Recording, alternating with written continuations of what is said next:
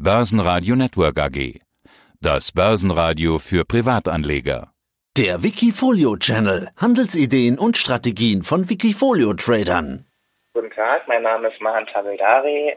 Ich bin Trader bei Wikifolio. Bei Wikifolio heiße ich Mathematiker. Mathematiker. Darüber hatten wir in einem älteren Wikifolio-Interview schon einmal gesprochen. Dein Wikifolio, über das wir sprechen wollen, heißt Videospiele das ist ja inzwischen ein großer Trend. E-Sports ist in der Finanzbranche inzwischen ein echter Begriff geworden. Du hast ja nicht nur Videospieleanbieter im Portfolio. Ich habe mal reingeschaut. Was für einen Obertitel könnte man denn drüber schreiben? Tech-Werte? Oder legst du schon Wert darauf, dass alles irgendwie mit Gaming, Videospielen oder E-Sports zusammenhängt? Also letztere, man kann natürlich äh, den Begriff allgemeiner verfassen. Äh, ich würde ihn alternativ Gaming nennen oder Games weil es auch natürlich Computerspiele sind und nicht Videospiele. Sämtliche Unternehmen, Werte, die im Wikifolio sind, machen Umsätze in der Games-Branche, teilweise im kleinen Prozentbereich, aber einige, die ausschließlich Werte äh, in der Games-Branche haben. Es gibt sehr viele Spiele, Hersteller, Entwickler, Publisher, es gibt Konsolenhersteller, es gibt allerdings auch Unternehmen, Aktiengesellschaften, die kooperieren oder deren, die beispielsweise durch Zuliefererprodukte, zum Beispiel Grafikchips oder so für die Gaming-Branchen herstellen und da sozusagen an dieser Branche auch partizipieren und die sind auch im Wikifolio existent. Ja, warum frage ich? Weil eben auch Werte drin sind wie Apple, Netflix, Amazon, Facebook und Co. Die kennt man alle, aber das sind eben diese üblichen Fangs oder die großen äh, Tech-Werte. Hast du die drin, weil die eben auch irgendwas mit Spielen zu tun haben? Also Amazon beispielsweise, das wissen viele vielleicht gar nicht, ist ja auch ein großer Spieleentwickler. Genau, genauso ist das. Deswegen sind diese großen amerikanischen äh, Tech-Werte auch im Wikifolio. Die sind aber sehr klein gerichtet, muss man sagen, weil sie auch nur einen Bruchteil ihrer Umsätze in der Gaming erzielen. Apple erzielt natürlich Umsätze über den App Store. Es gibt zahlreiche Spiele, die natürlich über den App Store gekauft werden. Gleiches gilt für Amazon oder auch Google im Play Store, wo dann über Provisionen, über Lizenzen daran auch Geld gewonnen wird für die Unternehmen und deswegen sind sie da drin. Teilweise gibt es auch eigene Konsolen und Spieleherstellung von den großen Konzernen. Zum Beispiel hat Netflix kooperiert mit Spieleentwicklern, wo es dann auch zu Synergieeffekten zwischen Serien und Spielen kommt. Google hat eine eigene Konsole vorgestellt letztes Jahr, die Stadia. Also hier mischen die großen amerikanischen Tech-Konzerne immer mehr in, in dieser sehr lukrativen Branche ein. Ja, wie erfolgreich man damit sein kann, das zeigt deine Performance. 100% plus rund in etwas weniger als vier Jahren. Und fast noch spannender, 29% plus in den letzten zwölf Monaten. Das ist ja interessant, weil eine überdurchschnittliche Performance in Zeiten von Corona-Crash kann wirklich nicht jeder von sich behaupten. Ich habe mal genauer in die Performance reingezoomt und gesehen, im Jahr 2020 gibt es da ja eine echte V-Formation und nicht nur das, Allzeithoch. Also du bist runtergecrashed und dann hoch bis auf Allzeithoch. Wie ist dir das gelungen? Oder ist diese Branche da besonders resistent bzw. resilient gewesen?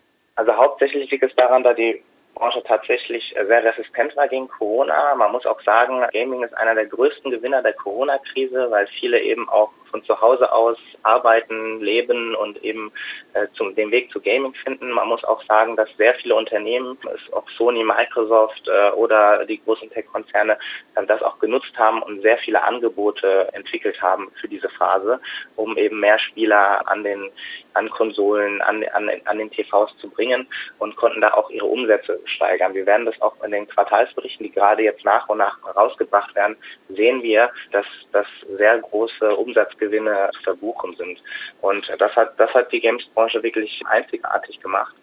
Und E-Sports hat auch natürlich in dieser Corona-Krise sehr stark äh, gewonnen, da eben es der reale Sport ausgefallen ist sozusagen, werden viele andere Unternehmen, die sonst eigentlich an Sportveranstaltungen verdienen, in E-Sports investieren und versuchen da eben ihre Umsatzeinbußen zu kompensieren kann ich mir gut vorstellen, dass die Gaming-Branche so eine Art großer Corona-Gewinner ist. Alle reden immer über Amazon als Shopping, aber ich kenne selbst in meinem persönlichen Bekanntenkreis ein paar Leute, die äh, auf die Frage, ja, was macht man denn jetzt, wenn man keinen Sport mehr machen kann, wenn man nicht mehr viel raus kann, sofort als Antwort sagen würden, zocken.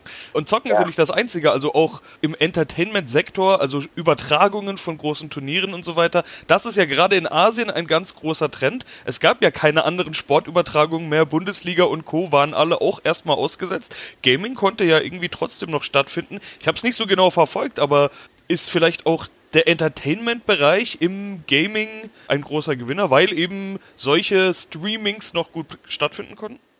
Genau, das stimmt. Also in den letzten Jahren hat E-Sport sehr, sehr stark gewonnen und auch die Streaming-Plattformen, sprich YouTube und äh, Twitch, wo viele Gamer auch ihre, ihre Erlebnisse teilen und mit anderen Spielern teilen und zusammenspielen. Das ist ein äh, Megatrend, muss man sagen, im Gaming und das ist auch der größte Treiber der letzten, äh, ich sag mal, ungefähr zehn Jahren gewesen. Also Prinzip hat das angefangen mit der PlayStation 3 und der Xbox 360, so Mitte der Nullerjahre, wo dann sozusagen die Online-Aktivitäten auf ins Wohnzimmer gebracht wurden. Und seitdem ist das der größte Treiber der Gaming-Branche geworden. Äh, später sind dann auch andere Treiber dazugekommen und Trends wie zum Beispiel Virtual Reality und E-Sports gab es auch schon vorher und wurde halt jetzt auch immer mehr zum Massenphänomen sozusagen. Jetzt wollen wir nicht über Zocken reden, sondern über Investieren. Sprechen wir also ja. über dein Portfolio. Ich habe reingeschaut, 27 Aktien sind gerade drin, eben die bekannten Apple, Netflix, Facebook und Co. Aber auch kleinere Gaming-Titel, Spiele und Gaming-Titel kennt man nicht alle. Haben wir im letzten Interview schon etwas drüber gesprochen mit ein paar. Du kennst dich gut aus, hast dir ja auch schon erklärt, dass du selber auch Gamer bist, dass du dich da auskennst. Aber auf der anderen Seite heißt du ja auch nicht umsonst Mathematiker. Im letzten Interview hattest du unter anderem auch über Charttechnik gesprochen. Wann kommt wer denn rein in dein Wikifolio? Was sind da die Kriterien?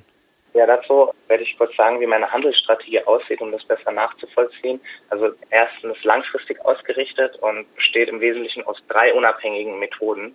Die erste Methode ist die reine Fundamentalanalyse. Das ist die wichtigste Methode. Da geht es darum, die bilanziellen und außerbilanziellen Unternehmensinformationen zu studieren. Dazu gehört auch die finanzmathematische Analyse von Kennzahlen, also Umsatz, Gewinn, Cashflow, Verschuldungsgrad, alles, was man so in den Berichten von Unternehmen, den Reports findet, sei es Quartalsberichte oder Jahresabschlüsse abgeleitete Kennzahlen wie KGVs, also Kursgewinnverhältnisse, Kurs-Cashflow-Verhältnisse, aber auch Vorverkaufszahlen und Verkaufszahlen von Produkten und Dienstleistungen. Bei den, also wie verkaufen sich die Konsolen, wie verkaufen sich die Produkte, die Abonnent-Services, die, die Games und was gibt es da für Kooperationen eben in der Branche selbst.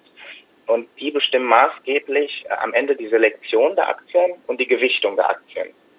Also große äh, Gewichte sind beispielsweise Sony, Microsoft, Nintendo als, als die Marktführer der Konsolenhersteller und die auch sehr viele eigene Studios betreiben. Danach folgen eben die reinen Spieleentwickler und Publisher wie Activision, Ubisoft, Take-Two, Electronic Arts und dann eben auch sehr viele andere kleinere Studios und Publisher, die, die eben agieren in diesem Markt. Der zweite Punkt ist die qualitative Auswertung von Informationen. Da schaue ich mir Pressekonferenzen an, publizierte Interviews, Previews zu den Games, Reviews und ähm, da fließt eine sehr starke eigene persönliche Beurteilung sozusagen oder Bewertung ein, wo ich dann aus meiner mehr als 25-jährigen Gamer-Erfahrung profitiere und selber schaue, wie kommen die Spiele, wie kommen die Dienstleistungen bei den, bei den Konsumenten, bei den Gamern an? Hat das überhaupt Potenzial? Da gehört natürlich auch sehr, sehr viel dazu, dass ich selber natürlich auch äh, spiele und auch den Markt auch kenne und sehe, verfolge, wie, wie, wie ist die Resonanz. Ja? Also verkaufen sich die Produkte, wie viel Potenzial steckt dahinter. Und da muss man natürlich auch, ich sag mal, fachlich sich da auskennen mit Games, was wirklich gut ist und äh, was vielleicht eher nicht so gut ankommt.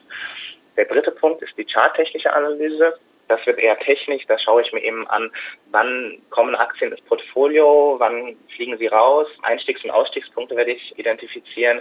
Äh, da geht es darum, Kursmuster zu analysieren, sprich äh, nicht nur auf den Chart einfach zu schauen, sondern ich verwende da klassische zeitreihenanalytische Methoden, also wie zum Beispiel gleitende Durchschnitte oder Volatilitätsbanner, äh, man kennt vielleicht die Bollinger Bands, die ich verwende. Und natürlich auch statistische Momente wie Schiefe und Kurtosis, da kann ich eben schauen, ob also da kann man die Volatilität nochmal weiter identifizieren und sehen, hat man eben ein, äh, sozusagen eine, eine Stärke oder hat man eine Schwäche gerade. Und äh, dies bestimmt allerdings eher die kurzfristigen Handelsaktivitäten. Also wenn ich beispielsweise Gewichte leicht erhöhe oder leicht senke. Also die drei unabhängigen Methoden, ich sag mal fundamentale Analyse, diese qualitative Auswertung mit der Erfahrung und später die charttechnische Analyse, das wird so pyramidell aufgebaut. Also von das erste ist es wichtig für, für mittel- und langfristige Aktivitäten und das geht dann immer weiter ins kurzfristige. Wie lässt sich so eigentlich diversifizieren? Ich denke, die meisten dieser Aktien dürften ja bei ähnlichen Trends auch eine ähnliche Entwicklung zeigen, äh, sowohl nach oben als auch nach unten. Das stimmt. Die Korrelation ist relativ hoch, weil man sagen muss, dass, wie man hier jetzt auch sieht, der Risikofaktor geringer als der Markt ist. Also die Motivation ursprünglich 2016 ist, warum ich dieses äh, Wikifolio aufgemacht habe, ist, es gab keinen Aktienindex auf, auf, auf Gaming. Es gab keine ETFs, keine Fonds. Äh, später sind welche dazugekommen, die angefangen haben, ich glaube 2018 irgendeinen Fonds oder so darauf zu generieren, die sehr, sehr schlecht performen. Und das war die Motivation, warum ich dieses Wikifolio aufgemacht habe. Da ich keinen Benchmark habe in dem Sinne, wollte ich eigentlich mit diesem Wikifolio, wollte ich den Markt abbilden. Ich wollte halt sozusagen den Benchmark, die an diesem Markt definieren, den Benchmark definieren und die Partizipation sozusagen ermöglichen für die Anleger. Ich ziehe aber trotzdem einen Benchmark an, um zu vergleichen. Das ist der Nasdaq 100, also der Technologie-Aktienindex äh, aus den aus den Staaten mit den 100 größten Tech-Werten. Wenn man den Nasdaq in den letzten vier Jahren vergleicht, mein Wikifolio, dann liegt meine Überrendite etwa bei 10 Prozent und die Volatilität ist geringer. Das heißt, die Sharp Ratio, das ist die, die Rendite sozusagen, die Überrendite dividiert durch die, das Risiko, die Standardabweichung, ist höher als der Nasdaq. Insofern habe ich den Nasdaq die letzten vier Jahre geschlagen. Das ist sozusagen mein Benchmark gewesen zur Gewichtung nochmal. Du hast jetzt ja schon gesagt, warum manche Aktien höher gewichtet sind. Die stärksten sind Square mit 7,4 und Sony mit 7,1. Äh, andere sind ja. deutlich geringer gewichtet. Eine Amazon hat nur 1,1% Gewichtung, aber auch 150% plus aufzuweisen. Microsoft 125% plus. Sprechen wir nochmal ein bisschen über Gewichtung. Nimmst du irgendwann bei einer bestimmten Performance, wenn eine Aktie, keine Ahnung, sich verdoppelt hat oder mehr, fängst du dann an, Gewinne mitzunehmen? Äh, Gibt es Gewichtungen, die sowieso nicht überschritten werden sollen? Ich meine, 7,4 Prozent sind ja schon eine recht hohe Gewichtung bei 27 Aktien im Portfolio. Ja, das stimmt. Ich habe ein Modell dazu. Ich habe das grob eingeteilt in drei verschiedene Kategorien. Also hohe Gewichtung, mittlere Gewichtung und niedrige Gewichtung. Amazon gehört hier in der niedrigen Gewichtung. Das ist, das sind, äh, da lautet das Gewicht zwischen 0 bis 2 Prozent, das ist die Range dazu. Dann haben wir die mittleren Gewichte 2 bis 5 Prozent und 5 bis 9 Prozent in etwa. Das sind die groben Kategorien, wo ich die Aktien zuordne. Äh, die werden anhand zahlreicher Kriterien festgelegt, wie Wachstumspotenzial, aber eben auch wie viel Prozent des Umsatzes tatsächlich im Gaming gemacht wird. Amazon hat sich super entwickelt, ist aber nicht mit 10 Prozent gewichtet, weil Amazon eben kein Gaming-Hersteller ist. Die machen zwar natürlich Umsätze in diesem Bereich, aber ich möchte hier keinen äh, Tech-Index bauen allgemein, sondern eben, das ist ein Videospiel-Index und deswegen ist da Amazon auch untergewichtet. Äh, trägt aber seinen Teil trotzdem zur Performance bei. Und äh, so auch Microsoft, die natürlich große Teil ihrer Umsätze äh, auch woanders erzielen, zum Beispiel im Cloud-Services-Bereich oder im Betriebssystembereich, aber eben auch sehr viele eigene Studios haben. Sie haben eine eigene Konsole und sie entwickeln da sehr viel und deswegen sind zum Beispiel Sony oder Microsoft sehr hochgewichtet. Jetzt hatte ich gesagt, größte Position sei Square. Das stimmt gar nicht. Ich muss mich eigentlich berichtigen. Größte Position ist nämlich deine Cash-Position. 8,1% im Moment. Ist das eine übliche Größe bei dir? Hast du gern so zwischen 5 und 10% Cash als Spielraum? Oder wartest du da gerade tatsächlich was ab? Suchst du Investitionschancen, Rücksetzer, irgendwie sowas? Genau, das ist eben der letztere Fall. Normalerweise haben wir etwa zwei bis drei Prozent Cash, maximal fünf Prozent Cash. Jetzt ist es so, wie du schon gesagt hast, die V-Formation, die man sehr gut sieht, äh, sieht nach dieser sehr äh, raschen Erholung, nach der Corona-Krise, habe ich sehr viele Gewinne mitgenommen und deswegen haben wir da auch acht Prozent Cash jetzt im Wikifolio, die ich für Rücksetzer nutzen möchte. Ja, dann sind wir doch mal gespannt, wie sich das entwickelt. Wir werden uns bestimmt bald wieder unterhalten und dann mal sehen, was für eine Formation wir dann bei dir in der Performance sehen. Mann, vielen Dank. Ja, ich freue mich. Wikifolio.com Die Top-Trader-Strategie. Börsenradio Network AG. Das Börsenradio.